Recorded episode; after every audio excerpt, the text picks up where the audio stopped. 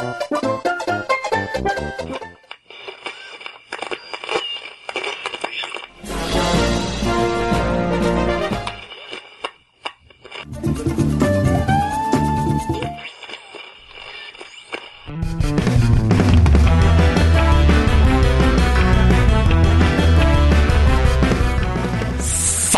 salve, amiguinhos do Love de todo o Brasil! Estamos chegando para mais um podcast. E eu sou o Tovar. Aqui quem fala é o Joe. E eu sou o Hash. Faltou o Kiffer falando aqui. Quem fala é o Kiffer, né? Fora de posição, fora de ordem. Aleatório. Fora de ordem. Eu achei que você ia bugar igual o Kiffer, Hash. Mas não bugou. Não. Não bugou. Ou se fosse a vez dele, ele ia ficar quieto, né? Esperando. É. Exatamente. E, amiguinhos, antes de começar esse podcast, a gente quer falar que a gente tem PicPay e Padrinho, onde você pode participar de sorteios exclusivos para apoiadores. Em maio agora é o Exit the Gungeon. É, ainda dá tempo, hein, pessoal? Tá acabando, mas ainda dá tempo. Dia 31 de maio, esse cast sai um pouquinho antes. É, quem estiver em alta, quem estiver em alta, ó, quem estiver em dia no plano de 5 reais ou mais, já está concorrendo. Então, se você entrou, tá concorrendo. Olha aí que fácil, hein? Facinho, mais fácil que isso é o que? Só botar no modo easy, easy, very easy, talvez. Custa menos é. que um suco de shopping. Custa menos que um suco de shopping, custa menos que uma. Não sei quanto é que tá a casquinha, não, mas eu acho que deve Menos do por... que um dólar. Menos do que um dólar, exato. Olha aí, ó. É, e além de, de você concorrer a sorteio, você recebe os podcasts bônus que, após a quarentena, vão voltar a ser exclusivos, tá, pessoal? Então, durante a quarentena, estão sendo disponibilizados até no feed, você deve ter reparado aí, mas depois volta a ser exclusivo, então você continuará recebendo. E mais importante que isso, pessoal, mais importante do que concorrer a sorteio, receber os podcasts bônus, é que você nos ajuda muito a continuar, porque você tira um trabalho da gente. Jason, Jason, você que está aí editando, ouvindo esse podcast, coloca um barulhinho pro pessoal saber que você está feliz. Vai. Yahoo! Aí, ó. Viu? Jesus está feliz, nós também. Então vai lá e conheça no picpay.me barra Nintendo Lovers e padrim.com.br barra Nintendo Lovers nossos planos e nos ajude aí a continuar. Beleza? Vamos pro cast? Bora. Bora. Vamos pro cast porque, meus amigos, a gente tava com a mão, a gente tá com a mão ainda cheia de salgadinhos, né? Refrigerantes, que a gente tá jogando videogame. A gente tá jogando videogame para um caramba, né? E sujando o controle, dando aquela melecadinha. Se o controle for branco, hein? Credo, da... nojo. aquele amarelinho no controle de, oh. de daquele salgadinho de não Cheetos você não pode falar aquele aqueles chips de, de tubinhos de queijo né? ou de luinha de queijo exato hash com aquele refrigerante que não vai passar na escola né porque cola né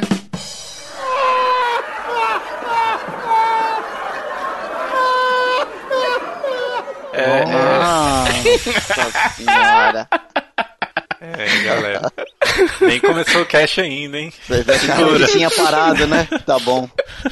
Achou que tinha acabado, achou errado, né? Mas vamos falar o que, Joezito e Hashzito? O que, que a gente vai fazer hoje? O que, que a gente vai explanar, Joe? Então, hoje a gente pensou até num um tipo de programa novo, que seria basicamente falar o que a gente está jogando no momento, né? Então, não precisam ser lançamentos, não precisam ser jogos só do Switch, não precisam ser é, jogos antigos, jogos novos, jogos que ninguém jogou, nada. É o que a gente está jogando no momento, é meio que por que, que a gente está jogando e as nossas impressões sobre esse jogo. Não precisa ter acabado o jogo também. Então é um cast meio livre pra gente falar sobre os jogos que a gente está jogando atualmente, de uma forma assim, sem roteiro, sem nada, só e falando sobre ele. E até para o pessoal também, ah, eu também estou jogando esse jogo, também estou achando isso, e até para o pessoal também se identificar, né? A gente vai testar esse, esse novo formato agora. Isso aí, Josito! E você, Josito, você, você, você que explicou agora, você, você, você, você. Aquela música, hein? Ai, é...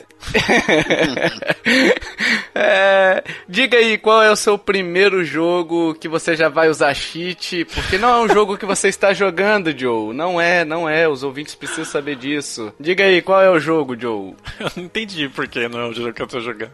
Mas ok. Você, você já jogou, você já é, jogou e tá trazendo de novo. Ó, você já trouxe ele pro cache. tá? Uhum. Pro indispensáveis. E agora você tá trazendo ele pela segunda vez. Se isso não é cheat, eu não sei. I rest my case, né? Tipo, sai... É, drop the mic, saiu. Peguei o microfone, larguei assim no chão e saí dizendo. É, então, o meu jogo, ele é um jogo aí, é quase que uma unanimidade entre as pessoas que gostam de bons jogos, né? Quase, quase uma unanimidade. Quase, é. 1%, né? Tem aquele 1% ainda. Eu É, senti mas- uma alfinetada pra mim, mas ok, ok, vai. Como, dizia, como já diria o Wesley Safadão, tem aquele 1% vagabundo. Sim. É, então. Mas o meu jogo é Hollow Knight. A gente já falou aqui sobre ele no Indispensáveis. Eu falei, né, na verdade. Na época, foi até perto do lançamento, é, que a gente ficou muito impressionado com o que era o jogo. E agora, aproveitando essa questão de quarentena e não tem muitos jogos saindo, né, que eu tô interessado. Então eu falei, ah, vou rejogar ele. E tem mais um fator pra eu ter rejogado ele. Na primeira vez que eu joguei Hollow Knight, eu tinha parado no Switch em um chefe muito difícil, impossível de conseguir ganhar dele no controlinho do Switch. E aí eu parei nesse chefe. E nem questão assim de, ai, decepcionante, nem nada. É, é meio que eu eu não conseguia, eu não, não conseguia passar dele e acabei largando. Tipo, pra mim já tava bom a, o que eu tinha aproveitado do jogo até ali. E no Xbox o controle é muito melhor, né? Eu não tenho o Pro Controller, né, do Switch, só tenho o Joy-Con. E no Xbox o controle é muito melhor. Então ele tá no Game Pass, no Cabelo Pass, desculpa aí falar o nome errado. ele tá no Cabelo Pass e dá pra quem tem Xbox One jogar. Então eu baixei, ele também já vem a versão com a DLC, que eu queria experimentar. E eu baixei e deixei aqui, né? E aí na quarentena é, eu falei, ah, não tem nada pra jogar, vou voltar a jogar Hollow Knight. E aí começou uma experiência totalmente nova pra mim do que foi a primeira vez, né? Eu já tinha feito isso um pouco com o Nier Automata, também por causa do Cabelo Pass, né? Rejogado ele. Ao rejogar um jogo, eu não sei se vocês já passaram por, por isso, e nem só em jogo de videogame, mas é, filme, série, qualquer coisa que você vá consumir uma segunda vez, ela é muito diferente da primeira, né? Então, por exemplo, alguns plots de Hollow Knight eu já sei. Então eu já ficava observando antes aquilo. Existe uma porta gigante em Hollow Knight que você fica muito se perguntando como é que você vai abrir essa porta, sabe? Como é que você vai abrir, o que, que tem atrás dela. E quando isso acontece, é uma coisa muito impressionante, sabe? É, para quem jogou, você vai jogar a primeira vez. E, e eu passei por essa porta, né? Agora que eu tô jogando a segunda, e eu pensei como que os caras montam uma coisa pra te deixar tão curioso assim, sabe? Porque eu já sei o que tem atrás daquela porta, já sei como é todo feito todo o plot, e aí você começa a entender como que funciona todo o universo do jogo, né? Além dessas surpresas da história, o jogo, ele, eu acho que Hollow Knight, o grande segredo dele é o universo todo, sabe? Todo o, o mapa de Hollow Knight, ele é muito bem desenhado e muito bem conectado com cada um, cada área, né, no seu devido lugar. E a, a forma como você explora isso é de uma maneira muito satisfatória, sabe? Depende do ponto de vista. Então, é, é, aí vamos, vamos chegar na, na- nessas partes complicadas. Porque eu lembro que no lançamento tinha muito hype. O jogo ele foi lançado muito barato, assim, acho que era cerca de 30 reais na eShop brasileira. Tava no começo da eShop brasileira também. Ele foi lançado muito barato e ele tinha esse, essa, é, muitas horas de jogo, né? Tipo, pra você zerar, você precisa de pelo menos 35, 40 horas. Eu imagino, assim, né? A não ser que o cara seja muito pro, pro player e tenha zerado com menos. Eu lembro que na época do lançamento era um hype muito grande. E eu, e eu, eu até falo mesmo que eu fiquei muito. eh, Foi muito levado por esse hype. E aí eu acho que também a gente não acaba aproveitando tanto o jogo quanto ele tem a oferecer, sabe? Porque Hollow Knight, pra quem jogou, ele tem uma história totalmente misteriosa. Então. É, os diálogos são, são muito subjetivos, as pessoas que você encontra não te falam nada, né? Então você vai descobrindo conforme você vai jogando. Eu acho que eu, eu fiquei muito na época querendo descobrir a história e não aproveitando o jogo, né? E nessa segunda vez eu tô aproveitando muito mais. Foi mais ou menos o que aconteceu com Zelda, né, Joe? Seu, que no na Sim. primeira run sua lá, você fez ela bem mais. Bem mais é, Corrida. rápida, né? Uhum. Corrida. E de repente, quando você foi rejogar ele, descobriu que, era, acabava sendo um outro jogo, né? Digamos assim, né? É, e eu acho que Zelda foi muito bom se lembrar de Zelda, porque eu acho que tem muito a ver, pelo menos a minha experiência com os dois jogos, né? Porque Zelda, a primeira vez que eu joguei, eu queria saber o plot do jogo, porque a mi- o meu interesse era saber em qual linha do tempo poderia ficar esse Zelda e se a história seria tão revolucionária quanto foi o jogo em si, as mecânicas, a a batalha, os gráficos. Eu tava muito interessado nisso e me, eu me prendi nisso, sei lá, de forma inconsciente, né? Porque eu queria acabar logo o jogo. E eu lembro que quando eu acabei, eu falei com você, né, Tovar? Eu acabei muito rápido assim e eu falei, cara, eu, eu me decepcionei um pouco com esse Zelda, né? Porque uhum. a história é a mesma coisa de Zelda, né? Enfim, spoiler de Zelda é, é realmente, você não jogou Zelda até agora, sei lá. Mas enfim, a história é a mesma coisa e aí eu fiquei meio decepcionado. E aí ele falou: não, joga a segunda vez, aproveita mais o mundo. E aí você começa a. Eu acho que é muita coisa de você não olhar só pra frente, só numa linha reta, sabe? Que a gente uhum. é, se acostumou nos videogames tem aquele jogo linear, mas olhar um todo do que é o jogo, sabe? E quando eu joguei a segunda vez, Zelda, que foi no Switch, é, foi impressionante, assim. Tipo, como cada pedaço do mundo é, contribui pra pra história mesmo, sabe? Pro final da história. De deixa eu te perguntar uma coisa falando do, do Hollow Knight especificamente, porque assim, é um jogo que eu comecei a jogar, eu devo estar tá com umas 15 horas de jogo, mas eu não lembro exatamente porque em algum momento eu desisti do Hollow Knight. Não sei se eu fiquei preso sem saber para onde ir e tal. Só que ele é um jogo que eu não desisti dele. Ele tá aqui na minha lista para ser terminado, não é um jogo que eu arquivei e falei, meu, não quero mais jogar.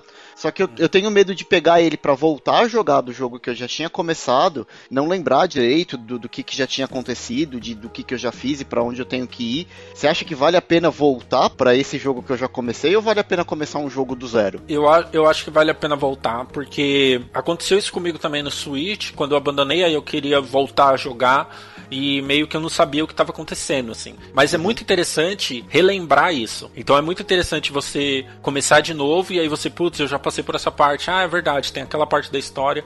A questão da história, da narrativa, você não vai perder muito, porque assim, é, eu não sei em que parte você tá, mas com 15 horas eu imagino que não falaram muita coisa sobre a história, assim, uhum. relevante, sabe? Mas também é, tem essa questão que o ritmo é bom você jogando sempre, né? Tipo, não é ruim você voltar para qualquer jogo jogo, eu acho, né? Você voltar, uhum. porque quebra um pouco o ritmo. E eu acho que Hollow Knight, é, essa questão, até que você falou, interessante de fiquei é, cansado ou, ou, não quis voltar a jogar, isso aconteceu comigo no Switch por causa da batalha e também porque ele tem alguns problemas, assim, que eu não tinha reparado na primeira vez, sabe? Uhum. E uma das coisas, assim, que mais me deixa irritado, quem me segue no Twitter sabe, é a questão do corpo, de você morrer e depois você ter que voltar e buscar seu corpo lá na puta que pariu pariu porque Puta você morreu.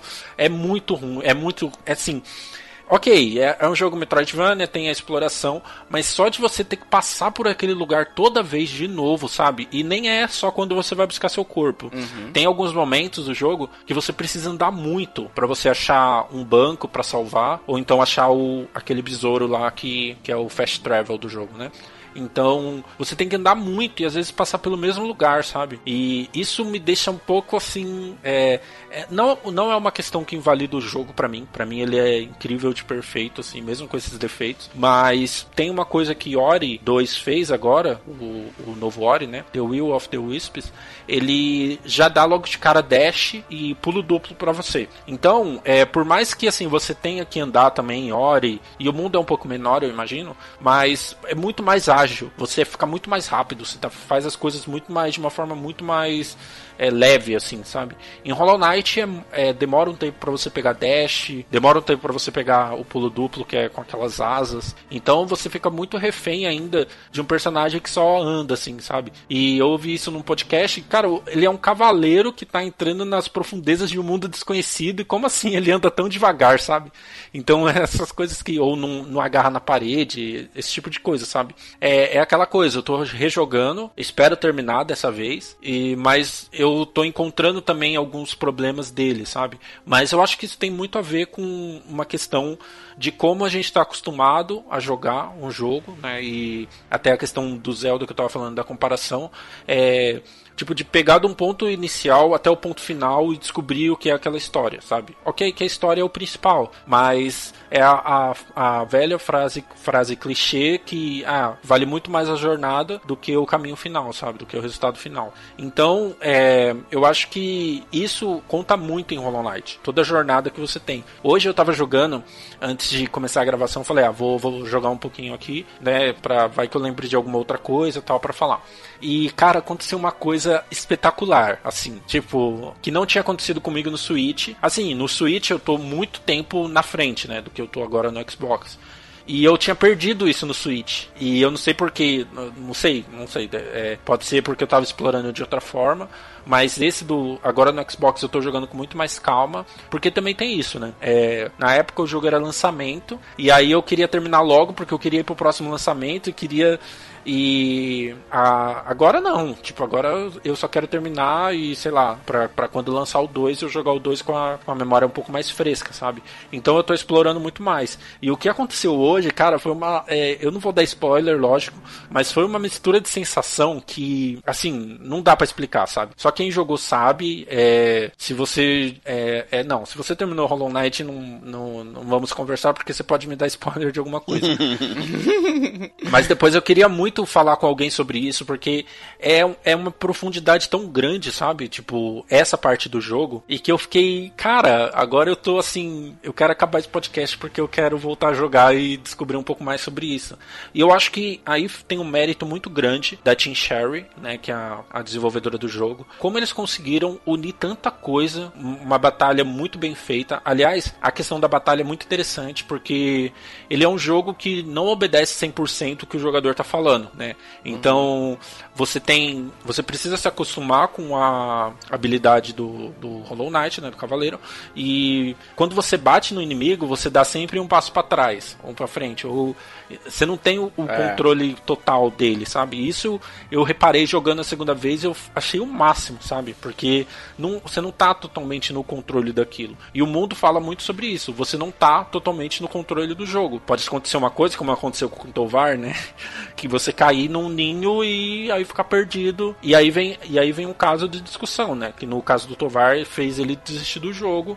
E eu até entendo, porque eu acho que também tem o limite pro desafio, sabe? Então eu gosto de ser desafiado, gosto do desafio de Hollow Knight, consigo me dar bem na medida do possível, mas também tem a questão de você se estressar demais para passar determinada fase do jogo, que é o que acontece comigo com os jogos da From. Então, se eu for jogar os Dark Souls, o Sekiro, eu vou passar raiva, mas é o desafio que o, o desenvolvedor propôs, sabe? Então, eu acho que Hollow Knight ele, ele consegue casar muito bem isso. É, o meu problema com Hollow Knight foi que eu caí numa área que eu não deveria cair sem o item que eu deveria ter, entendeu? Tipo assim, a questão do Metroidvania é muito, muito clara para mim. Você tem que acessar determinadas áreas com um determinado item, beleza? Se ele te impede de acessar determinadas áreas porque você não tem um item, por que, que ele me jogou em uma área sendo que eu não tinha esse item, entendeu? Era o de ter um bloqueio no, no, no, no código do jogo lá dizendo, ó, oh, se não tiver esse item não vai cair. Mas, por exemplo, se eu tivesse esse determinado item que eu tô falando, se eu tivesse caído ali, eu não ia achar ruim. O problema é que você cai num lugar, você precisa é, do item e tal, e como você não tem, fica 10 vezes mais difícil de você sair, entendeu? Se tornando até, tipo assim, você tem que ficar com o YouTube ligado para ir seguindo passo a passo mais ou menos o que o cara, o que o cara tá fazendo para você conseguir sair. Isso daí que me, me irritou, entendeu? Sim.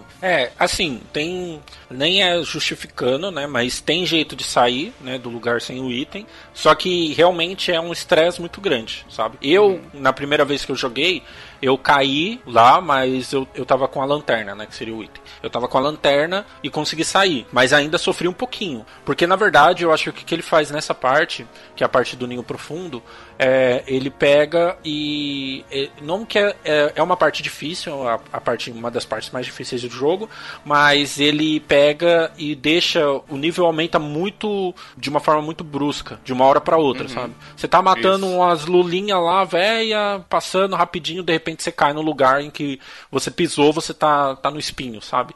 Então. É, isso aí. Essa, essa aí é o, é o problema. Só que eu acho que é uma proposta de desafio dos desenvolvedores. Porque também você saindo de lá, aí você fala, eu posso passar por qualquer lugar nesse jogo, sabe? Então, é, nessa segunda vez que eu joguei, eu até testei, é, isso também porque eu sabia, né, que eu ia cair lá. E eu até testei e consegui me livrar dessa, dessa parte, né? Mas mesmo assim uhum. eu caí para experimentar como que seria passar por isso de novo, sabe? E a sensação que o jogo dá quando você cai no ninho profundo e consegue sair de lá é essa sensação. Eu posso tudo. Eu vou para cima de todo mundo, vou enfrentar vários chefes, até você tomar uma surra de um chefe muito difícil e, e aquietar o facho, sabe?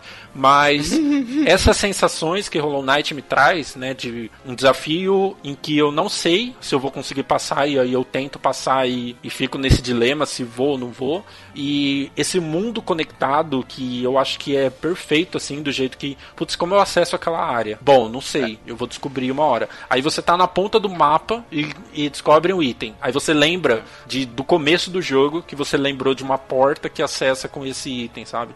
Então, é, o jogo tem problemas, como eu disse, essa questão de você ficar andando muito a esmo, é, você buscar o seu corpo, acho que é uma, acho que buscar o corpo é a pior ideia que puderam ter nos videogames, né? Porque nossa senhora, não Nossa, chato. eu não consigo. chato. Eu me sinto perdendo muito tempo, sabe? Eu me sinto, putz, podia estar explorando alguma coisa a mais e tô aqui tendo que buscar o corpo, sabe? Mas enfim, são sacrifícios. Até porque o, o Hollow Knight, ele é aquela sensação de perigo iminente o tempo inteiro, né? Sim. Então, tipo, você tá explorando, tipo assim, cada lugar que você entra, você fala bem assim, é aqui que eu vou me ferrar. É aqui que eu vou me ferrar. Você já vai se num mantra mental ali, falando bem assim, é aqui, é aqui, eu vou morrer, eu vou morrer, eu vou morrer.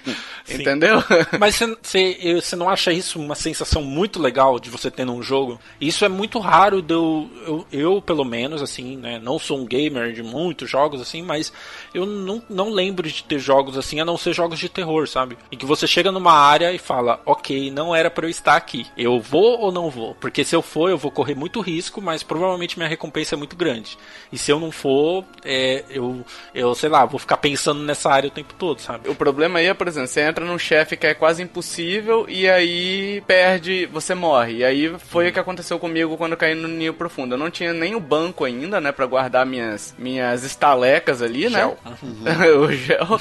É, então, assim, eu perdi, eu perdi, entendeu? Simplesmente perdi 1.700, que pra quem joga sabe quão difícil é você pegar esse, tal, esse tanto de coisa. E, tipo, a minha punição é que eu ia ter que descer de novo pra poder pegar aqueles itens, entendeu? Então, sei lá, essa questão de você ter que buscar o corpo, se não tivesse isso, eu não ligaria, entendeu? Mas a questão é que você tem. Ah, enfim, é. é... Pra mim foi muito frustrante ter jogado isso daí, entendeu? Olha, comigo teve algumas situações dessa de morrer em lugar que eu não devia estar e aí ter que voltar pra buscar o, o corpo lá, eu simplesmente desisti. Falei, meu, Sim. perdi a grana, vambora e vamos recuperar de outro lado, porque depois de uma tentativa, se você não consegue chegar no teu corpo, você realmente perde tudo, né? É. Então eu, eu meio que desencanava e falava, meu, vou juntar de novo e vou por outro lado. Até porque eu acho que o Hollow Knight, acho que talvez o que tenha mais me fisgado, além da direção de arte, é que ele é um jogo gostoso de controlar. Sabe aquele jogo que parece que roda macio, que os controles respondem bem pra Uhum. caramba? Uhum. Então, tipo, ele ele é um jogo gostoso de jogar, apesar de ser bem difícil.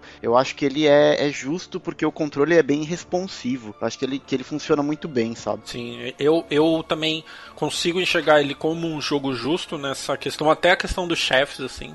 É, eu, todo chefe que eu travo, eu falo, ah, sou eu. Eu vou ter que pensar e depois eu vejo como eu passo dele, sabe? Mas eu acho que essas sensações, até essas opiniões diferentes, é isso que eu acho tão legal nele. Porque, é, assim, a experiência do Tovar é a experiência dele. Eu não vou invalidar a experiência dele. Mas é igual o Hash falou. Então, ah, eu perdi meu corpo, eu vou morrer aqui de novo, que aí eu vou perder meus gels. Eu perdi 22 mil gels esses dias Ô, aí, louco. sabe? É, Nossa, porque eu tava não. explora- explorando um lugar que eu não deveria estar, então eu acabei perdendo. E aí fica uma decepção. ah, Eu fico decepcionado, paro de jogar um tempo, mas depois volto e vamos começar de novo, sabe? Mas então, Joe, esse não deveria estar é que é muito subjetivo. É subjetivo não, porque assim, na verdade você não sabe. Não é que você não deveria, você não deveria e você não sabe que você não deveria entrar ali. Não tem nada que te diga, ó, se você entrar aqui você vai se fuder. Não tem nenhum NPC dizendo, ó, não entra aí não, chefe. Porque aí tem uns bichos meio sinistros, entendeu? Não precisa dizer nada de nível nem nada do tipo, mas tipo algum alerta, algo do tipo, entendeu? É, no,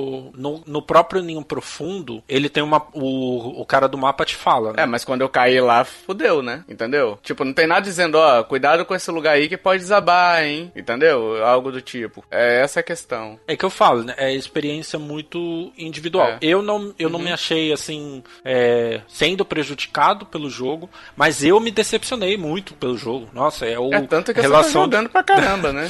Então, Então e- você tá rejogando. Sim, e é uma relação de amor e ódio, porque tem hora que não dá, tem hora que eu não desisto, você tá me tá tirando com a minha cara. Só que eu sei que é uma a proposta do jogo é essa, como a É. proposta de, né, como sempre a gente usa como jogos difíceis, Dark Souls é você se frustrar, aprender, aprender a tentar, tentar, tentar e vencer o chefe, sabe? Ter aquela sensação de que venceu um chefe super poderoso, sabe? Uhum. Então, assim, até para finalizar, eu é, essa segunda vez que eu tô jogando Hollow Knight tá confirmando para mim que ele é um jogo muito bem, é, o escopo dele junto é, funciona muito bem mas ele também apresenta defeitos. E eu acho que ele causa essa sensação, sabe, de experiência única para cada pessoa. E cada vez que você joga de novo é uma experiência um pouco diferente, sabe? Então, por isso que eu gosto tanto desse jogo. E joga em Hollow Knight. Tá baratinho em tudo quanto é lugar. Você sempre descobre coisas novas, né? Sim. Rejogando assim, com mais uhum. cuidado, né? Então, uhum. é, é, bacana você rejogar jogos que você passou mais rápido, assim, de repente e tal. Você pegar depois de um tempo. Claro, o Joe tem um bom tempo que ele não jogava, né, Joe? Uhum. Uhum. É, joguei em 2017. É, então tem três anos aí. Uhum. É, mas é legal que você acaba descobrindo muita coisa nova, né? Sim, isso aí. Uhul! E Hash, você, meu amiguinho, você, qual jogo você nos traz? Vamos lá, eu vou falar hoje de Tales of Vesperia, que é um RPG de ação japonês. Olha aí, é de RPG. É, de RPG na sua essência, assim, da forma mais clássica possível. Talvez não tanto porque é, não é batalha por turno, é, é batalha é, em tempo real, mas eu vou explicar direitinho no, no decorrer aí da, da explicação. Bom, o, o, fato é que o Tales of Vesperia, ele não é um jogo novo, eu estou jogando uma versão que é a, a definitiva, que saiu recentemente é, pro Nintendo Switch, pela Bandai Namco, uhum. e o que acontece é o seguinte, eu estava jogando até pouco tempo atrás o Ninokuni, e eu me diverti muito, era um tipo de jogo que eu não não conhecia direito, nunca tinha jogado nenhum jogo com aquela pegada. E eu uhum. gostei muito. E um dia passou na minha timeline, não lembro se do Twitter ou do, do YouTube, um, um videozinho do Tales of Vesperia. E como eu tava jogando Nino Kuni, eu achei aquilo muito parecido. E aí eu comecei a procurar mais sobre o jogo comecei a ver e aí acabei descobrindo que tinha uma versão pro Nintendo Switch.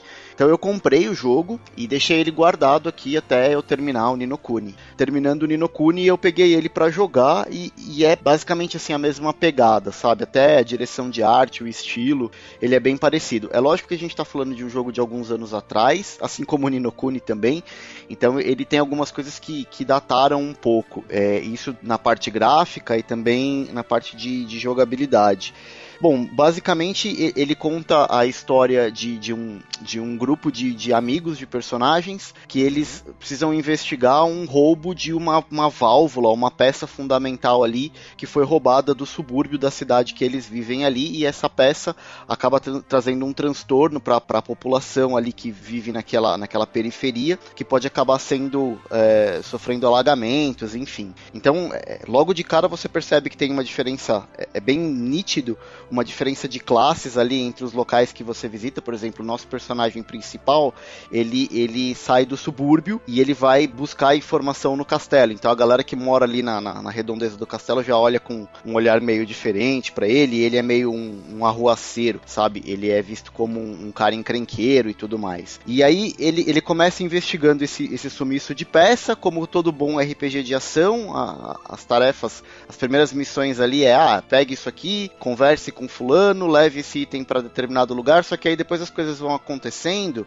É... Não, mas olha só, Hash, só uma correção. Se for um bom JRPG, ele vai ser converse com fulano, converse com outro fulano, converse com outro, outro, outro, outro fulano, entendeu? É isso. é, é, é basicamente isso. Ele tem muito disso. E assim, é, o, o, que acontece é que, como todo bom RPG de ação, como uhum. japonês, né, ainda por cima, ele tem muito diálogo. Só que a versão nova do Switch, diferente do que tinha no 360, ele já tem tradução para português. Ele não tem efetivamente o áudio em português, você pode escolher entre inglês e japonês, mas eh, as legendas são todas em português. Então você consegue entender muito bem ali o que está acontecendo. E ele é um jogo que ele monta uma party. Então você tem algumas, alguns elementos, alguns personagens é, que ficam disponíveis para você conforme você vai uh, avançando no jogo, né? Logo no começo ali, você já, nas suas visitas que você faz pro castelo, você conhece uma segunda personagem que é a Estel, que é uma personagem que tem aqueles poderes de cura.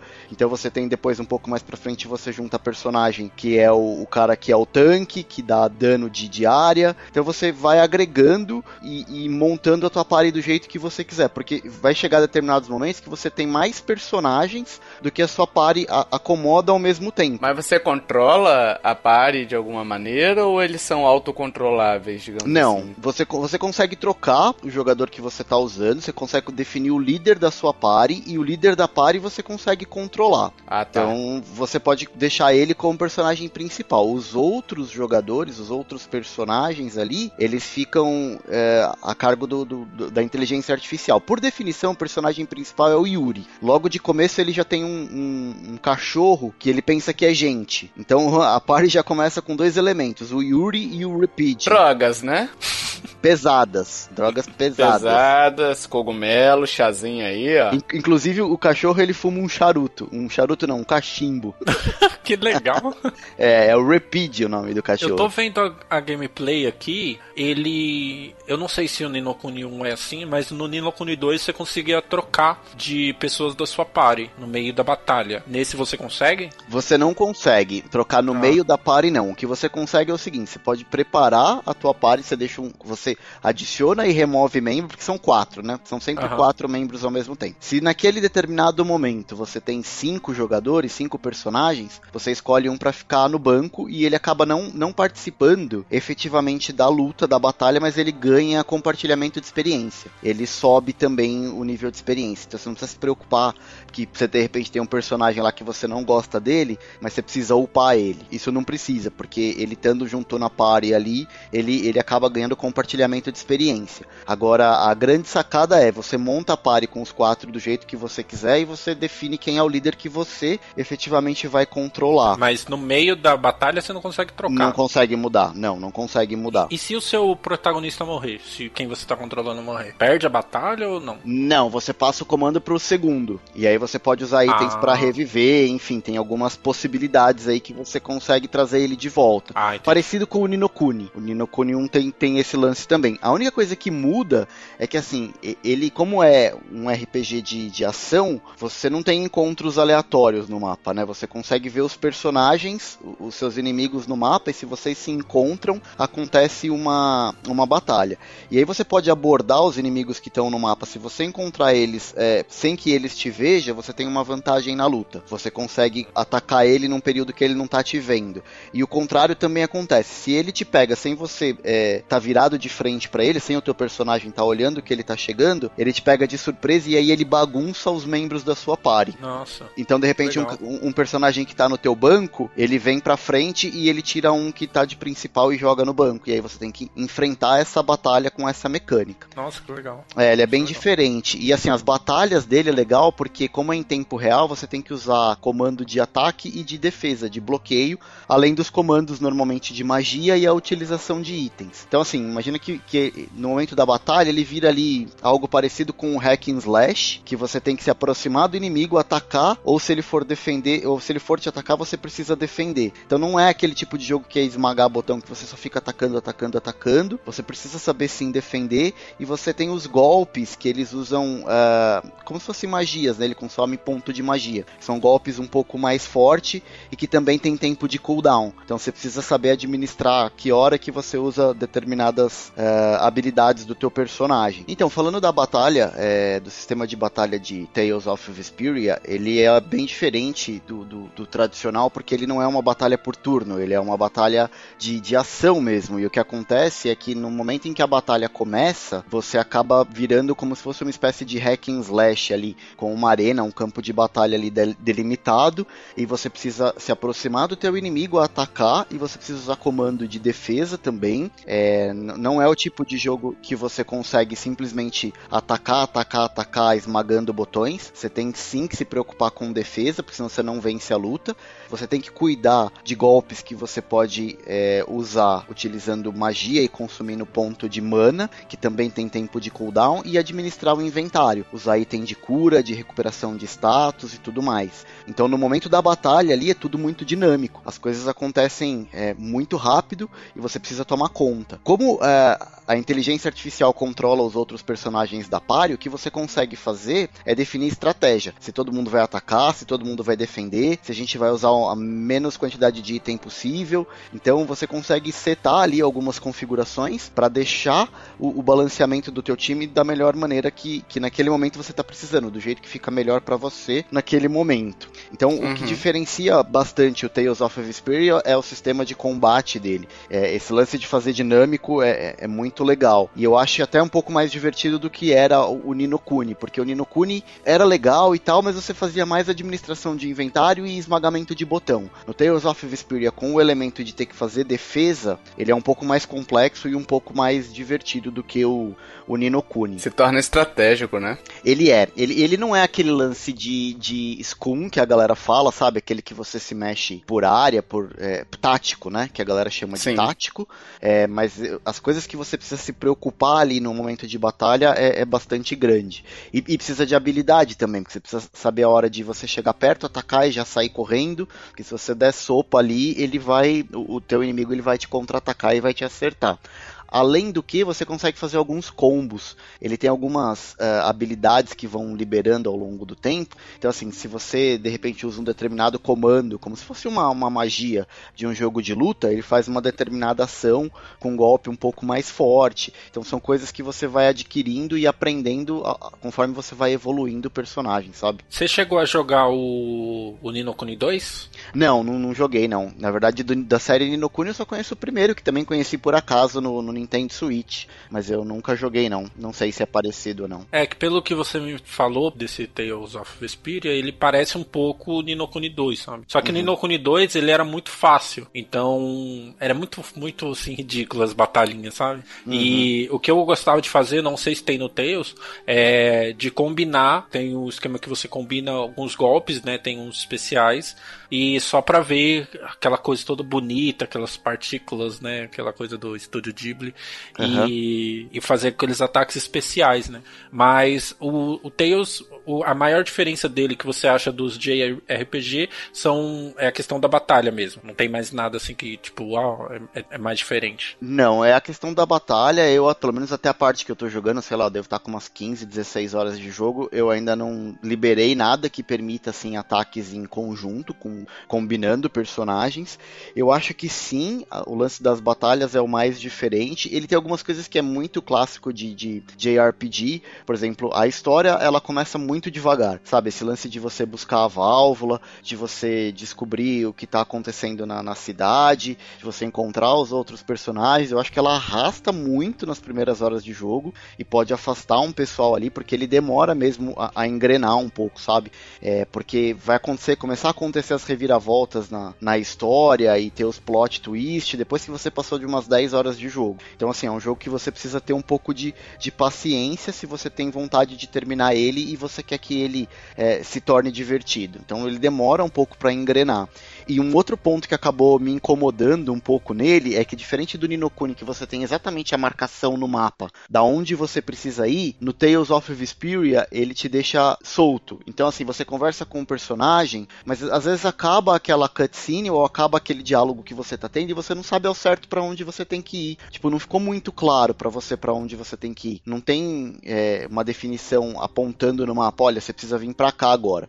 Só que o que, que acontece? Em contrapartida, se você não vai exatamente para o lugar que ele quer que você vá, ele não deixa você ir para outros lugares do mapa. Então, por exemplo, assim, se você está na cidade perto do castelo e agora o jogo é, pretende que você vá para uma outra região no mapa, ele não deixa você voltar para o subúrbio. Ele fala: não, ainda não está na hora de eu voltar. Só que em contrapartida ele não te diz que você precisa ir para fora. Então, já que ele não te deixa você explorar, eu acho que ele podia claramente indicar para onde que você precisa ir como, como próxima parada, sabe? Para executar aquela próxima missão. Talvez o que você tenha um pouco mais de liberdade é na hora que você está mudando de uma cidade para outra, que você percorre o mapa aberto, que é onde normalmente acontecem os combates. Ali você tem uma, uma parte maior de, de exploração e também dentro das dungeons, porque você vai acabar entrando em caverna, esgoto, tem algumas dungeons que você passa dentro e ela é como se fosse um labirinto. Tem um ou outro puzzle ali e você precisa encontrar a saída. O objetivo principal é, é acabar encontrando a saída ou encontrar o chefe que você precisa derrotar para pegar um determinado item ali. E ali dentro da dungeon dungeon, você também consegue percorrer a dungeon toda e você não tem um mapa disso, sabe? Sim, ele te mostra só o mapa da região onde você tá, mas você fica meio perdido. Eu acho que nisso ele peca um pouco. Eu não gosto muito de jogo que eu preciso ficar adivinhando qual é o próximo lugar que eu preciso ir. Então isso acaba me incomodando um pouco e talvez por isso eu ainda não voltei para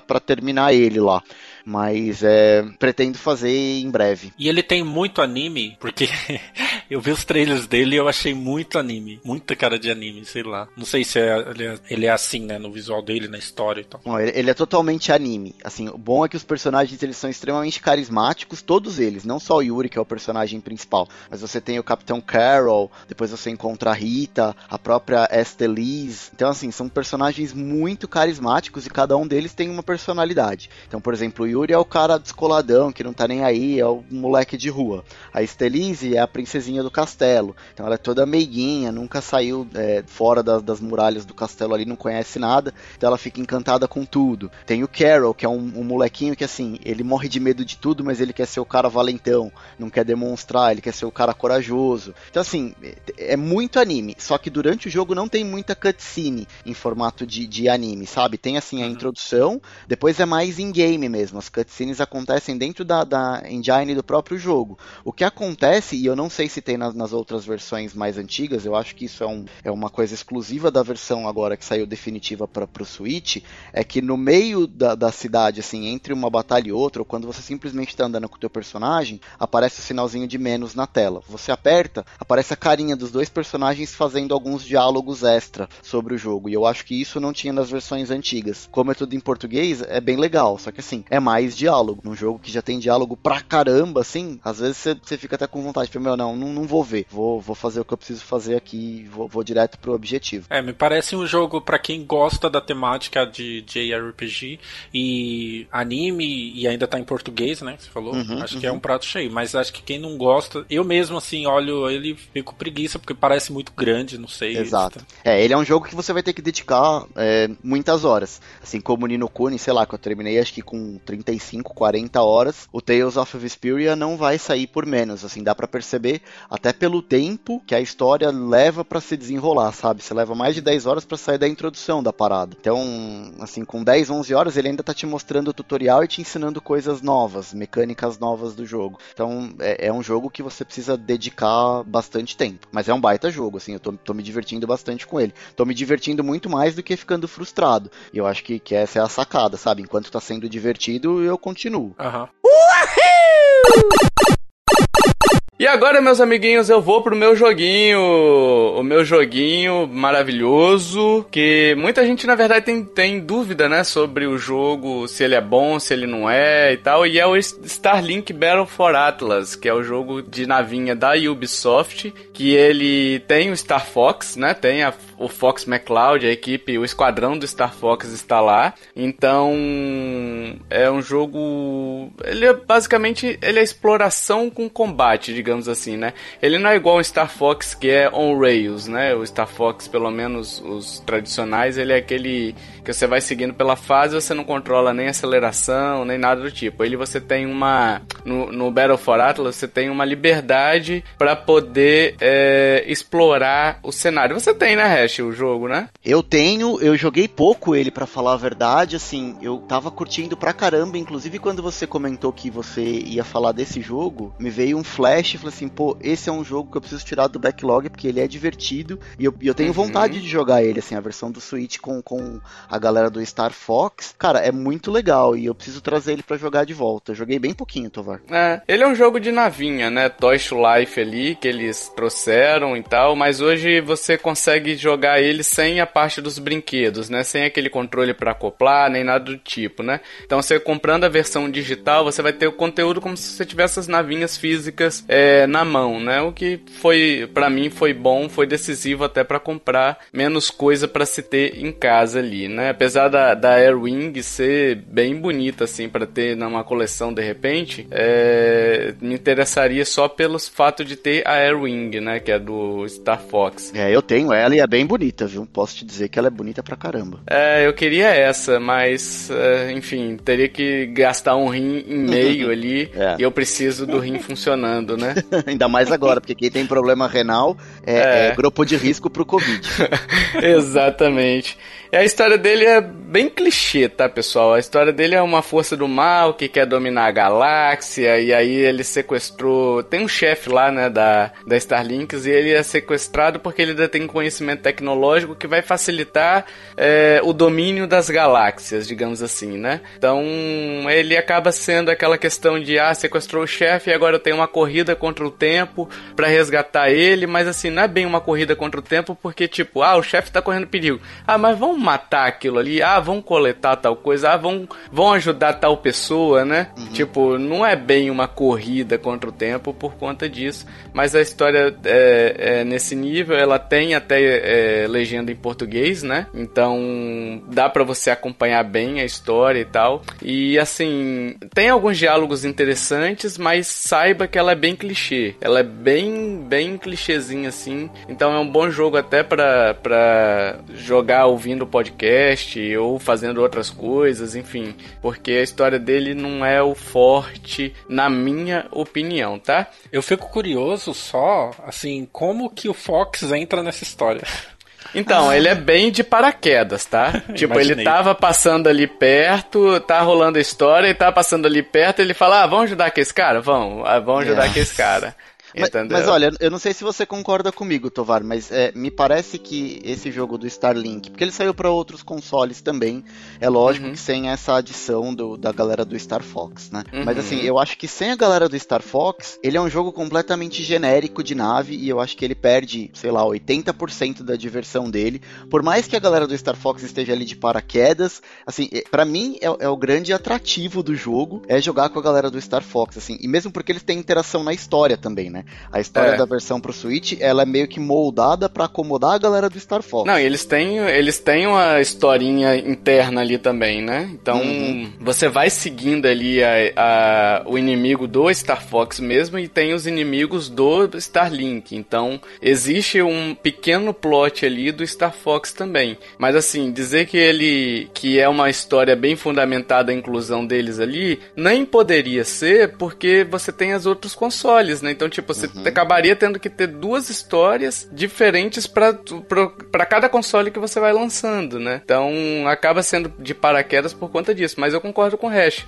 Ele sem o Star Fox, sem a equipe do Fox ali, é um jogo completamente diferente. Não, não é assim, não é a mesma coisa. Eu praticamente, tipo, são vários pilotos que você tem, até para poder dizer que cada piloto tem sua habilidade, né? Mas me pergunta quantos eu joguei até hoje. Um, que foi o Fox. É, entendeu? eu também jogo só com o Fox. Porque, tipo, o resto, eles eles são legaisinhos até, ele tem uns backlogzinho ali na, ele tem um background, na verdade, né, no na história dele, mas assim, não tem o mesmo apelo, né, que o Fox tem. Então assim, realmente é um outro jogo completamente diferente, Hash, concordo contigo. E assim, ele tem a, a questão são para o pessoal entender, você tem um mapa, um sistema solar, digamos assim. Você tem vários planetas ali separados por nível de dificuldade, né? Então você tem desde o fácil, médio médio, difícil e tal, e você vai seguindo uma historinha ali. Em cada área dessa vai te conduzindo para um planeta. Ele é bem linear até, tá? Essa, essa questão da história dele, ele vai te conduzindo pelos planetas para você para você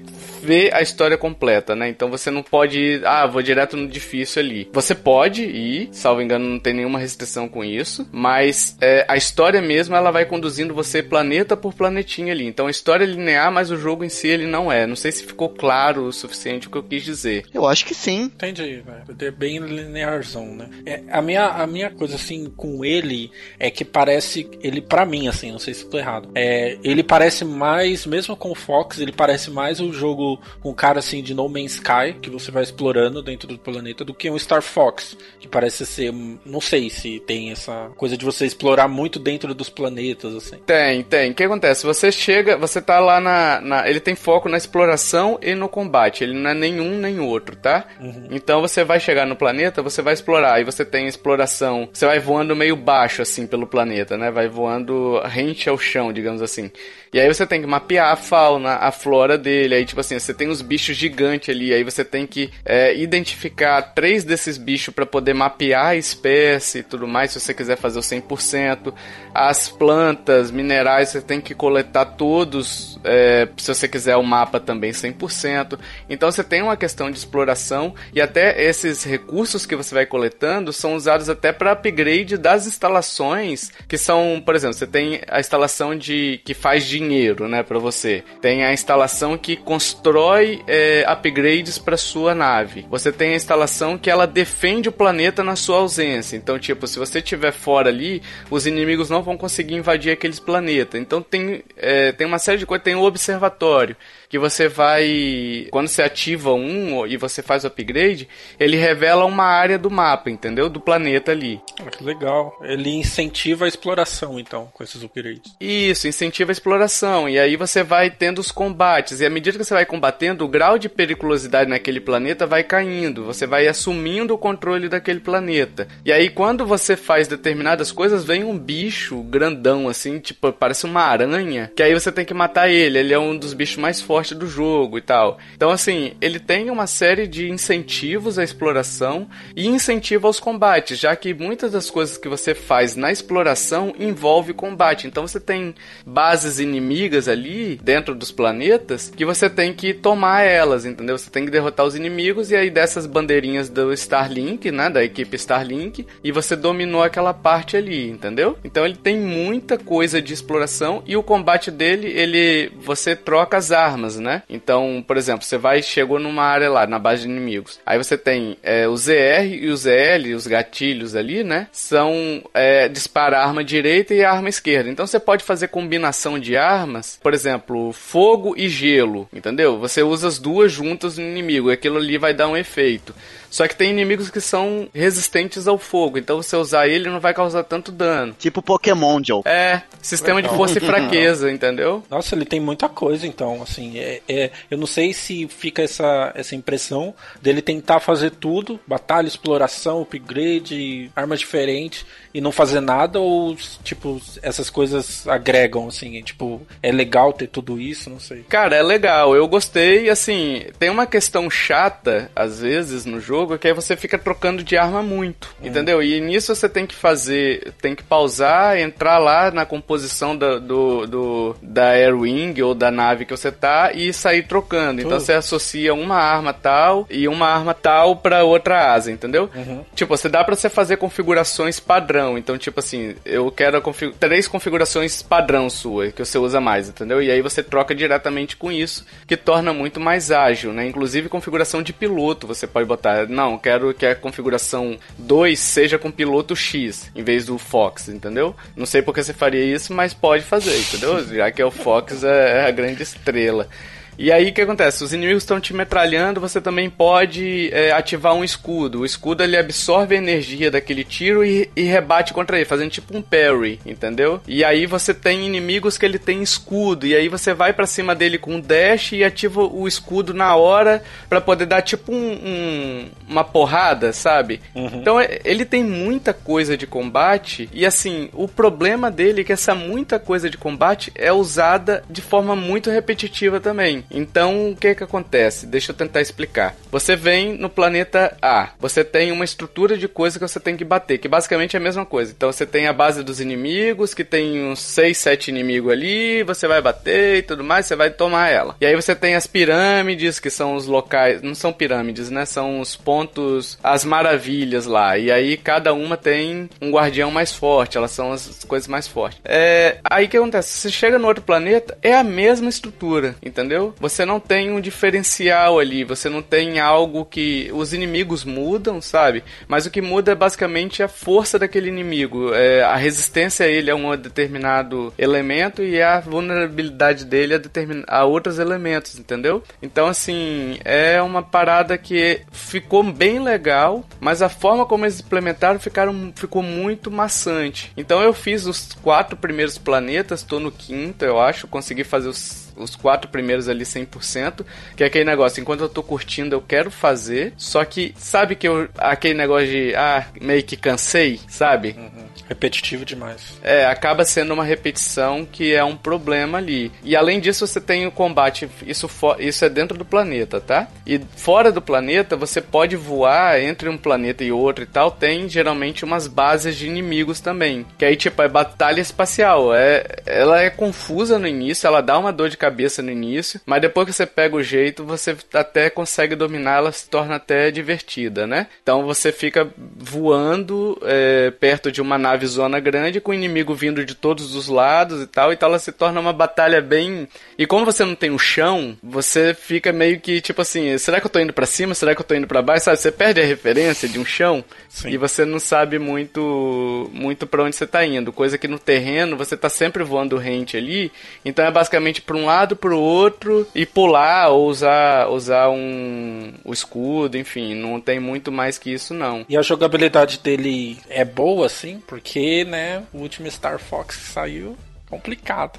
Cara, eu não tenho queixas com relação à jogabilidade dele, não. Ele é bem boa, assim, sabe? Você tem as, as armas que atiram metralhadora, então você não tem muito direcional, mas vocês têm o, o aqueles mísseis teleguiados também. Você tem as armas que são tipo lança-chamas, que ela vai um jato pra frente, entendeu? Então, vai muito da arma que você quer, que você quer usar e tal. Mas, assim, a jogabilidade dele é bem boa. Tem algumas coisas que, que são meio zoadas, assim, no, no jogo, né? Mas questão de, por exemplo, ah, cada item que você, cada, aí vem a repetição também, né? Cada base que você toma, você tem que ir destruir uns, uns tipo uns cristais elementais. Então, se você tá com um cristal de gelo, você tem que atirar fogo nele, entendeu?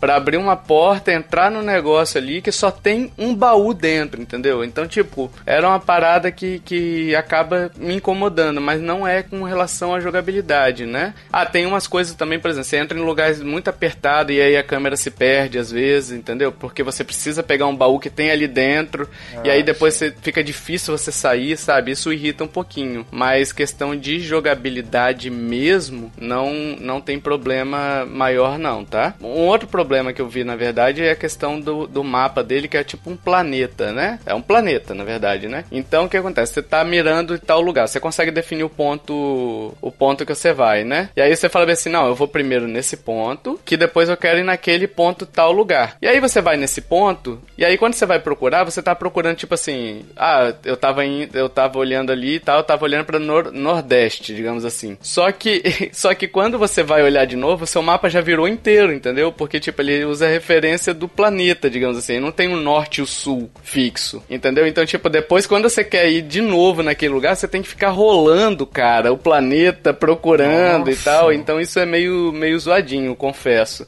Mas, cara, eu tô gostando, cara. Eu tô gostando. Eu acho que é um bom jogo. Eu paguei, eu acho que 70 reais nele, então tem promoção direto, sabe? É um jogo por 70 reais. Eu já tô com 30 horas nele, sabe? É um jogo que tem me divertido bastante e é um Star Fox, né, cara? É, o que eu penso dele é, é tipo essa questão do preço também, né? Porque ele nem é o AAA uhum. assim, né? Nintendo, que você fala, ok, vou pagar 250, mas é um, um jogo grande da Nintendo. E também não é, é um indie, né? Que é barato barato, assim, sabe? Ele parece estar tá ali no meio termo e aí eu não sei. Eu não sei nem o preço dele, né, hoje, oficial. Ô, Joe, eu acho que a definição para ele é simpático, sabe? Assim, tipo, é. ele é um jogo que, assim, ele não é um, um blockbuster. É, exato, ele é um jogo arrumadinho. Assim, puta, ele é um jogo muito bom, mas ele é um jogo, assim, um pouco genérico, uhum. mas eu acho que ele é bem competente é. nas mecânicas que ele faz, que nem você perguntou. Pô, será que é jogo de nave, exploração, será que ele não, não faz tudo muito mal feito? Eu acho que pelo contrário Eu acho que ele faz tudo que ele se propõe a fazer de um jeito bonitinho, mas é aquele jogo que não tem aquela pompa toda de um, um jogo gigante, não. Mas ele, ele é um bom jogo, cara. E pelo valor que ele tá custando hoje, eu acho que vale super a pena. É, o preço cheio dele é tipo 200 reais, vamos supor assim. Mas você consegue comprar ele por 70 reais, né? 70, 60 reais e tal. Assim, é, o maior problema que eu vejo hoje nele é a repetição mesmo, tá? Que eu acho que, que pode incomodar os jogadores. Que eu, pelo que eu vi o pessoal pessoal falando também, o que incomodou foi realmente a repetição. Mas questão de jogabilidade dele, eu não tenho muita coisa para reclamar, a não ser aqueles pontos que eu falei. Mas assim, esses pontos são tão específicos e são tipo 0,0001% do jogo que me incomodou. Que eu não classifico ele tipo assim, não, eu vou parar por conta disso, entendeu? E vocês sabem como é que me incomoda a questão de câmera, que é a ponto de eu parar um, um jogo, né? Marvel Ultimate Alliance 3 mandou um abraço. É, é, então. Então, assim, foi para eu dizer que não me incomodou, é algo que realmente é, eu acho que a mais, 100% das pessoas vão relativizar, entendeu? É, mas, assim, eu gostei muito dele, eu acho que é um bom jogo, é um bom exemplo de Star Fox, é um Star Fox que eu gostaria de, de ver feito pela Nintendo, entendeu? É um tipo de jogabilidade que eu gostaria, eu gostei de ter essa liberdade de exploração, gostei de chegar nos planetas, gostaria que os planetas tivessem, de repente, é, construções específicas e não fossem tão genéricos assim, tá? É porque você tem algumas estruturas, ah, esse aqui é o planeta que gruda um bichinho em você, esse aqui é o de gelo que também gruda um bichinho em você e é igual, entendeu? É, e você tem a questão dos elementos também do, do, do ambiente, por exemplo, você tá num ambiente gelado, você entra num, num lugar onde é água, digamos assim, sua nave começa a congelar, então ela fica mais lenta, ela começa a receber mais dano, entendeu? Então tem uma série de coisas que são interessantes antes. Eu acho um bom jogo ainda, entendeu? Ele tá todo em português, né? É, então você consegue acompanhar a história. Uma outra coisa, só para chamar a atenção aqui fechar, é a questão das versões dele. Você tem a versão Standard, Deluxe, que isso foi uma coisa que eu fiquei muito na dúvida, que eu tive que pesquisar bastante, porque é difícil você entender é, no site da Nintendo qual a diferença entre uma e outra. E basicamente é, a versão Deluxe vem algumas armas a mais, vem uns pilotos a mais e uma, é, uma nave a mais, umas naves a mais, eu acho. Não sei se é uma ou mais de uma. E ela, assim, não faz interferência. Pelo menos eu comprei a standard e não a versão padrão, né? E não senti diferença alguma no meu gameplay, entendeu? Mas você consegue essas armas, não, não, não. Tipo, ela é por ah. DLC mesmo. Mas assim, são só variações, basicamente, entendeu? Da, das armas. Não é nada importante, não. E uma outra DLC que eles têm é a versão do Fox, né? Uma nova história do Fox que eu tava tentado a comprar, mas aí eu li na internet dizendo que ela é bem curta e ela custa 12 dólares, que hoje tá fígado, né? Mais ou menos, conversão direta, né? Dá pra comprar um Uno. Dá pra comprar. Dá pra comprar um apartamento, né? então é basicamente isso. Eu acho que vale a pena, é... mas assim, fique atento só com relação a essa repetição. Uhum. Uhul! Sim, amiguinhos, estamos chegando para a resposta do cheat misterioso. Como foi prometido no cast passado aí, eu e Joe estamos de volta. Estamos de volta aqui para gravar essa resposta, que eu estou curiosíssimo para saber qual é a resposta desse cheat. Mas Joe, antes, Oi. antes, quais foram as dicas? Ah, vamos lá. Dicas do meu jogo foram os seguintes. Dica 1. Fui lançado na década de 2010, então de 2010 até 2019.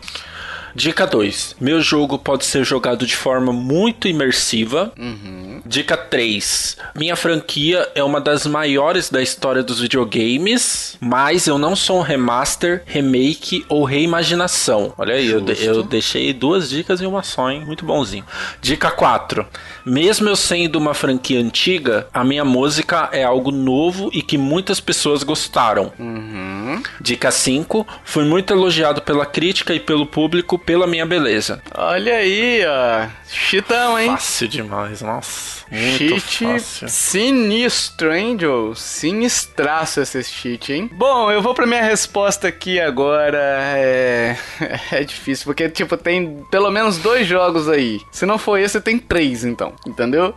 Se não for um desses que eu tô pensando, mas eu vou pelo coração escolher entre esses dois aí que é o Zeldinha Bafinho Selvagem. Se não foi isso, Joe, se não foi isso, se for outro jogo, é, é muito, é muito cara de pau. Meu Deus. Tá. Que, é. Qual foi a resposta do Kiffer, Joe? O Kiffer te mandou em off e falou assim, gente, eu não vou conseguir gravar, mas eu quero mandar a resposta também. Joezinho, você lê pra mim a resposta? Ele falou assim. O, a resposta do Kiffer foi Resident Evil 7. Caralho, hum. cara, da onde, da onde o Kiffer tirou isso? Hum, será que tá certo ou não?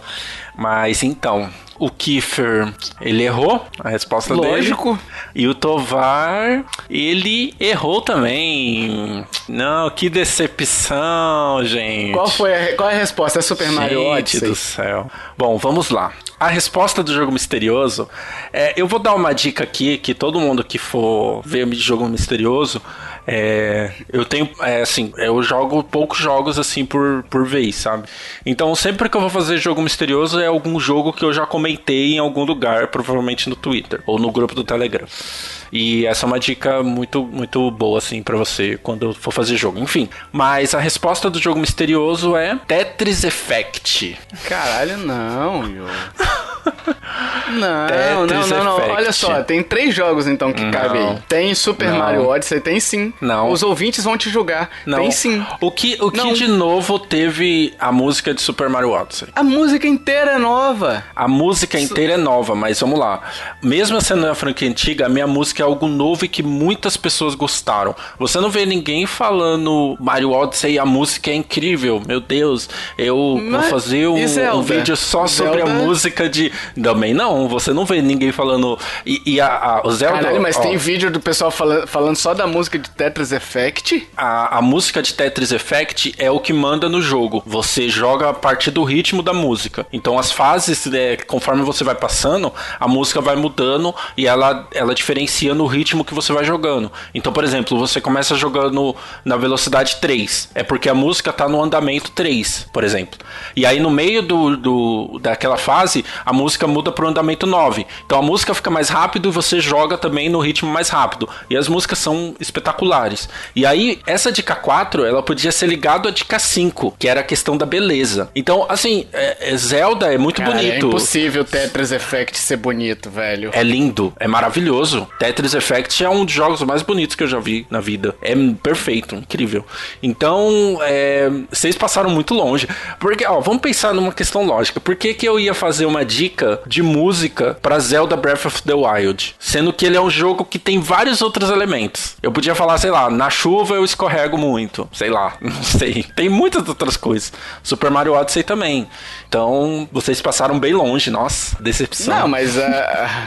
Caralho. Não, tipo, encaixa, mas concorda que os outros também encaixam. Encaixa mais. A, a música do Zelda, a música do Zelda sempre foi algo presente. No Zelda ele é algo novo. Ela, ela quase não existe. Ela compõe em Nossa. certos momentos. Não, isso, tá? isso é muito, muita história pra boi dormir. Não tem, não tem. Ó, a música em, em Super Mario Odyssey, isso te- até teria um, um argumento mais, mais válido do que o argumento de Zelda. Porque Zelda, a música sempre foi muito presente, foi sempre muito algo, assim, importante e muito bom da franquia. Em Tetris, Tetris só tinha uma música, que é o tema clássico de Tetris, sabe? E nesse Tetris Effect, eles lançam essa, essa questão de trabalhar com música. Era só, era só pesquisar um pouquinho mais, gente. Mas vou, Joe, eu vou dar essas, Joe, essas- eu não guardo, eu não guardo rancor. Você tem que se preocupar é com, a- a- com os ouvintes, entendeu? Os ouvintes estão te julgando. eu não, eu tô lá. tranquilo. Eu aqui, vou explicar entendeu? dica por dica. Foi lançado na década de 2010, 2010 até 2019. Ele foi lançado em novembro de 2018 no PlayStation 4 e em julho de 2019 no PC. Meu jogo pode... Switch nada, né? Então, tipo, isso aqui é um podcast Nintendo e As reclamações lá. os ouvintes estão te julgando, não sou eu, só tô recebendo aqui telepatia, Joe, telepatia. Dica 2. Meu jogo pode ser jogado de forma muito imersiva. O Tetris Effect, uma das coisas que ele mais tem é é a questão do VR, né? Então ele pode ser jogado no PlayStation VR, ele pode ser jogado também no, no HTC Vive lá. Zelda e Mario. Odyssey também, mas continua. Eu só tô, só tô repassando aqui as, as telepatias aqui, Joe. Dica Eu 3. só tô te, tô te julgando. Minha franquia é uma das maiores da história dos videogames, mas não sou um remaster, remake ou reimaginação. É uma reimaginação. Não, não é uma reimaginação. É um jogo Ah, é novo. um novo? É um jogo Não. novo. Reimaginação é Resident Evil 3. Você pega. É a mesma estrutura. Nada a ver.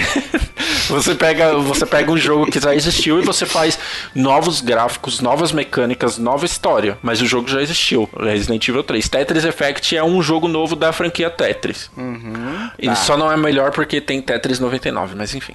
Dica 4. Mesmo sendo de uma franquia antiga, a minha música é algo novo e que muitas pessoas gostaram. Aí é onde os, os amiguinhos deram aquela deslizada, né? Então, a música é algo novo e que muitas pessoas gostaram. A música é uma das coisas que mais é elogiada no jogo. Então, é, muita gente vai jogar Tetris Effect muito por causa da música também. E... Zelda também. Não. Mas eu só tô repassando, só tô repassando a mensagem, Joe. Ninguém eu não me julgue, Joe. Ninguém joga Zelda por causa da música. Eu até cheguei a pensar quando eu tava fazendo Ju, Julgue o Rafinha. O Rafinha tá falando isso pra mim aqui, entendeu? Eu tô recebendo mensagem telepática aqui, ó. Eu até cheguei a pensar em Crypt of Necrodance, o Cadence of Hyrule lá.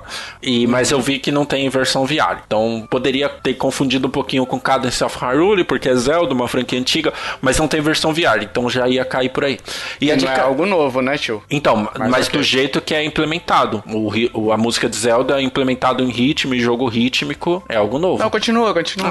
tá e a dica 5, fui muito elogiado pela crítica e pelo público pela minha beleza. Então, a dica 4 e a dica 5, cara, tava muito fácil, porque é, é o som do jogo, que é algo incrível, e a beleza também, as partículas por todos os lados, e enfim. Eu, eu só vou ler uma crítica aqui, Joe, ah. só, vou, só vou, na verdade, é, transpor uma crítica do Pedrinho. O Pedrinho, ah, Pedrinho. tá falando aqui. Ah, vamos lá, Pedrinho. Porque você tinha a opção de trazer o Tetris 99 do Switch e trouxe o qual? Foi ele que questionou, não fui eu. Se você ah. quiser, tá aberto o espaço pra, pra réplica.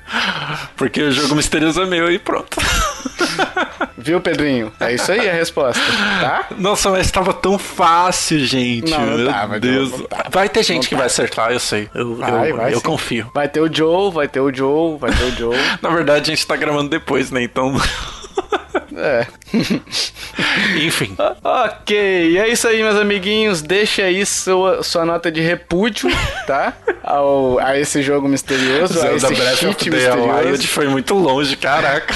Não foi, foi perto, foi, foi pertinho. Os ouvintes estão comigo, você vai ver, ah. É. Uh. Vamos ver quantos ouvintes vão chutar Tetris, Tetris Effect, é, Bafinho e quantos vão chutar o Mario Odyssey. Você hum. vai ver. Uh. Os ouvintes vão te julgar, ah, entendeu? Tá. O Pedrinho já te julgou, o Rafinha já te julgou, o Joãozinho tá lá te julgando, tá com cara feia agora. Tá, tá bravo. Tá com cara feia, de máscara, não dá pra transparecer, mas ele tá de máscara, de cara feia. Beleza?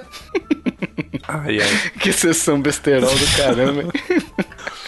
É isso, meus amiguinhos. Espero que vocês tenham gostado desse cheat misterioso. Diga aí se você acertou, se você errou. É, quantas dicas você precisou para errar? Eu precisei das 5, né? O Kiffer também. Mas diga aí quantas dicas você precisou e, e, participe nesse podcast. É muito legal quando vocês fazem isso, ok? Dito isto, fique agora com o cast que estava rolando até agora. Que é de quê, Joe? Não faço ideia. Nem você. I don't know. Né? Não. Então, mas deve tá bom, deve tá bom. Tá bom. Tá Eu ouvi dizer que tá bom. tá bom. Recebi mensagem aqui telepática, ó, tô lá do futuro, falando, ó. Foi bom, foi bom, foi bom. Pode ficar tranquilo, foi bom. Beleza? Valeu, tchau, tchau, pessoal. Falou. É isso, meus amiguinhos! Chegamos ao final do podcast, mas antes, antes, antes, antes, antes, meus amiguinhos, eu quero saber dos coleguinhas aqui quais são os próximos jogos que eles estão na lista aí, saber nosso backlog. Joe, você primeiro, ordem do cast aí, vai lá. Bom, eu. O jogo que eu tô. que eu já comecei e agora eu pretendo jogar ele mais é uhum. Disco Elysium, que é um RPGzão, um dos das surpresas do ano passado. Ganhou vários prêmios aí, um monte de gente fala bem. O Tutu Pierre gosta muito do jogo, né? Nosso uhum. amigo Tutu.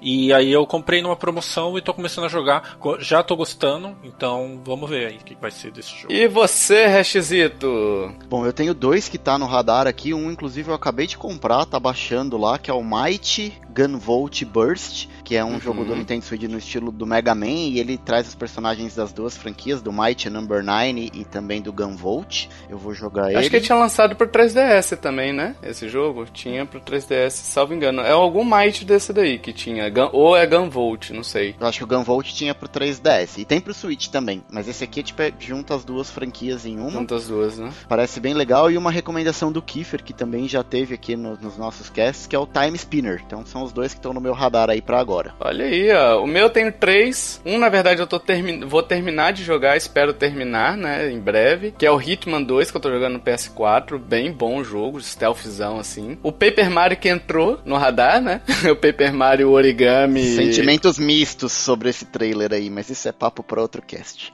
ah, eu gostei. Eu, eu me animou. Me animou bastante. Eu nem gostei nem desgostei. Ah, é? É, eu tô em dúvida. Vamos ver. Esperar. Olha aí. E o Astral Chain, que é da, da minha queridíssima Platinum Games, que eu sempre elogiei, nunca critiquei. Baioneta e... manda um abraço. Baioneta manda um abraço pro Joe, que sempre falou mal aqui. O Joe usou é, um modulador de voz para deixar minha voz falando mal. Olha que vergonha. Que absurdo. Mas é isso aí, meus amiguinhos. Esses são meus backlog futuro. Dois deles eu ainda não tenho, não tenho ainda. Então, tipo, é radar mesmo, sabe? Eu tenho que comprar ainda para poder jogá-los, os, digamos assim, né? E vocês, meus amiguinhos, o que vocês têm jogado nessa quarentena? O que tem te divertido aí? Deixa aí nos comentários, a gente quer muito saber. Já jogou alguns jogos desse aqui? Indica alguns jogos também? Manda nos comentários pra gente, a gente vai ficar muito feliz de interagir com vocês. A gente, toda vez que vê um comentário, a gente fala: Eba! Que felicidade, calor no coração. Que a vida seja sempre com muito comentário e emoção. Hein? Hein? Nossa. Meu Deus. É exatamente essa a nossa reação. Do Joe. A reação do Joe. Só eu tô replicando aqui o, o Joe e o Hash. Né, Hash? É. Canta assim. Já que é, você falou, é. é. é. É isso, meus amiguinhos. Espero que vocês tenham gostado. Se você gosta desse podcast, se você gostou deste podcast aqui, vai lá no iTunes e dê a sua avaliaçãozinha pra gente. A gente fica muito feliz é, em ver as avaliações de vocês também, porque se vocês estão dando cinco estrelinhas, é porque vocês estão gostando do que está ouvindo, inclusive das minhas cantorias. Olha aí, ó, que voz de veludo, hein? Se bem que eu acho que a gente vai tomar uma estrelinha agora, hein? Perigo, perigo. Mas vai lá e avalia. É muito importante pra gente aparecer entre os podcasts maiores ali. A gente tá um intruso ali entre os maiores. Beleza? Oi. E todas as nossas formas de contato, e-mail, redes sociais estão ali no link do post. Tá facinho. Então entra lá na nossa página. Tem tudo lá direitinho pra você. É, não, não deixe de nos contactar. Entendeu? Se você tem alguma coisa, crítica, feedback, seja por e-mail, pode falar nas nossas redes sociais. Nossas DMs estão abertas para você vocês, né, Joe? E se você curtiu este podcast, meus amiguinhos, minhas amiguinhas, compartilhe, ajude a divulgar, chame papai, chame mamãe, chame vovô, chame vovó, chame tio, chame titia, chame sabe quem? O Chester Cheetah, que tá com a mãozinha cheia de, de chips ali, hein? Hein? Salgadinhos. Meu Deus. Chame o Senhor Batata. Vocês lembram do Senhor Batata? Surfista? Porque ele é a batata da onda, hein? Nossa senhora. Meu Deus hein? do céu. Chame todo mundo pra ouvir, meus amiguinhos. Mas olha, não esqueça de abrir aquele, aquele salgadinho sabor bolinha, sabe? Aquele sabor bolinha não, aquele cheiro salgadinho de, de, bolinha que tem cheiro de vômito pra manter o isolamento social, entendeu? As pessoas não vão ficar perto de você, mas você fala, olha... Você que está aí a dois metros de mim por causa do cheiro insuportável, tem esse podcast aqui, vai lá e conheça, é muito legal. Esses carinhas são, são supimpas, hein? tá na hora de encerrar, né, Joe? Antes que você me recrimine de novo, igual você fez no cast passado. Essa, essa é a hora. A hora é agora. Antes que, que eu termine de novo o cast chorando, igual o Papai do Céu, igual no cast passado. E isso me trouxe lembranças e é isso, pessoal. Até, até o próximo podcast. Valeu. Tchau, tchau. Tchau. Falou.